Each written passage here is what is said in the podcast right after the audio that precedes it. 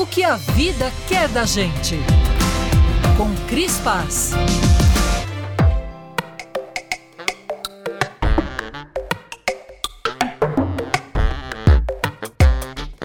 Quando uma pessoa tem diabetes, ninguém a recrimina por ter de tomar insulina. O hipertenso precisa maneirar no sal.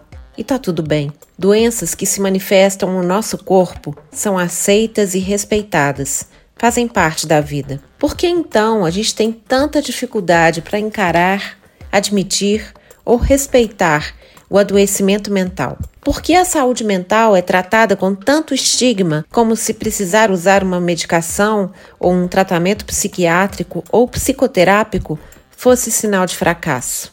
Não é raro um olhar de compaixão, medo ou desconfiança quando alguém conta que passa ou já passou por uma depressão, um episódio de pânico ou um transtorno bipolar, por exemplo. Se um diagnóstico relacionado à saúde mental já é um desafio para quem está disposto a encará-lo, imagine quando o tabu se configura como um inimigo extra. Por isso, eu considero tão importante conhecer histórias de pessoas que já enfrentaram ou ainda enfrentam questões psíquicas. Quando pequena, eu tinha o gênio forte, como costumavam dizer, e era conhecida na família por essa característica. Eu cresci, enfrentei desafios, tive e tenho a escrita como recurso terapêutico fundamental. Mas foi somente aos 39 anos, depois de passar por muitas perdas e aparentemente dar conta de todas elas, que eu me vi em depressão. A meu ver, era só um momento de profunda tristeza, como outros que eu já tinha enfrentado. Que bom que uma grande amiga me alertou. Você está com depressão. A minha reação, claro, foi negar. Imagina, passei por poucas e boas, dei conta de tudo, sou forte, não preciso de remédios.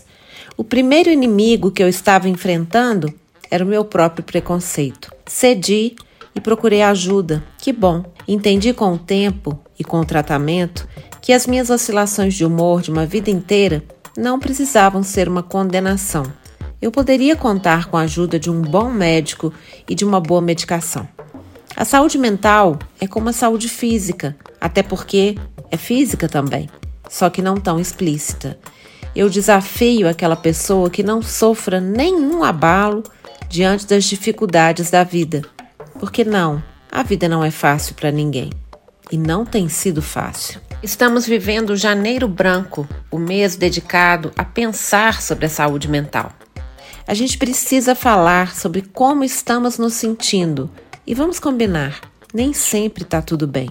E tudo bem não estar tudo bem. E tudo bem falar sobre isso. O que não está tudo bem é não falar. Tudo bem chorar, confessar medos, vulnerabilidades.